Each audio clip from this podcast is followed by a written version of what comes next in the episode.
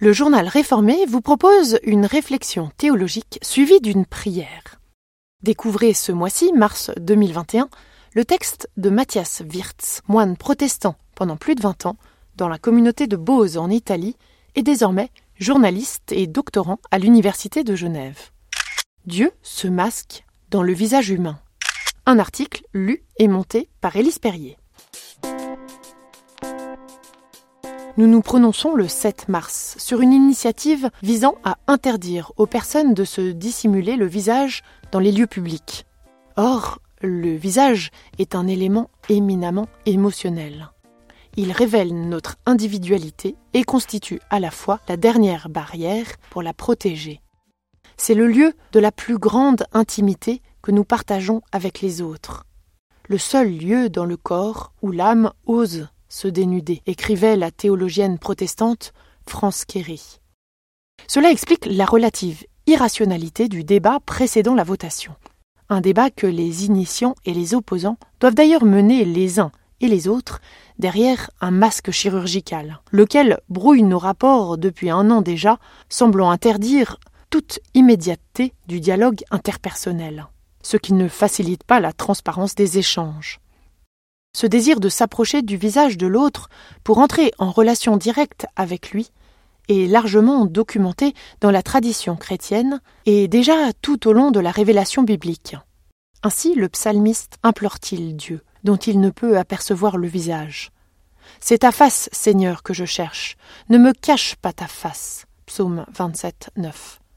Mais Dieu lui-même a averti Moïse dès la première alliance. Tu ne peux pas voir ma face, car aucun humain ne saurait me voir et vivre. Exode 33, 20. Le visage de Dieu est masqué pour celles et ceux qui le cherchent.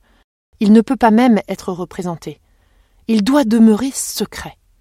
C'est en Jésus que Dieu a manifesté son visage. C'est lui l'image du Dieu invisible. Colossiens 1, 15. Pour se montrer, Dieu porte les traits de notre visage humain. Il se donne à connaître à travers l'immédiateté que peut offrir la rencontre face à face, en présentiel. Plus, il assume notre propre figure pour nous dire qui il est. À notre tour, il nous est alors possible de discerner dans le visage même de nos frères et sœurs en humanité un reflet de la face de Dieu. Et parmi ceux qui nous côtoient, nous pouvons faire le récit par notre vie humaine du prodige de ce Dieu qui, tout en restant infiniment discret, se montre si proche qu'il prend en charge notre condition défigurée. Oh quel vertige.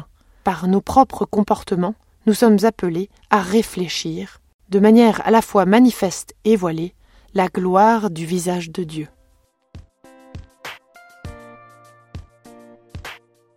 Et pour prolonger cette réflexion, nous vous proposons une prière de Pierre-Yves Emery de la communauté de Thésée. Bien au-delà du jour qui passe, traversant heures et malheurs, nos yeux cherchent un ailleurs. Savent-ils ce qu'ils pourchassent? Ni le visage de la terre, ni le ciel et ses humeurs n'ont suffi à leur bonheur. Qui pourrait les satisfaire?